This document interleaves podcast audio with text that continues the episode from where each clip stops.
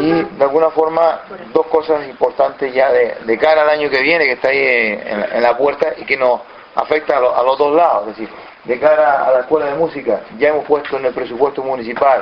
unos 60.000 euros para adecuar el local en los bajos para lo que es el ensayo de la banda y quede por tanto en unas condiciones de que después no nos puedan decir que fallamos por el, por el lugar de ensayo eh, el fallo después va a tener que buscar la justificación en otro lado, que pocas veces son las que fallan. Y luego también en breve pues vamos a hacer una reunión con, los vecinos del casco, porque la intención nuestra es la Casa de la Cultura esta en la que estamos, es ya este edificio al suelo, porque realmente todos sabemos los fallos que tiene, el dinero que se ha gastado aquí que nunca ha quedado bien,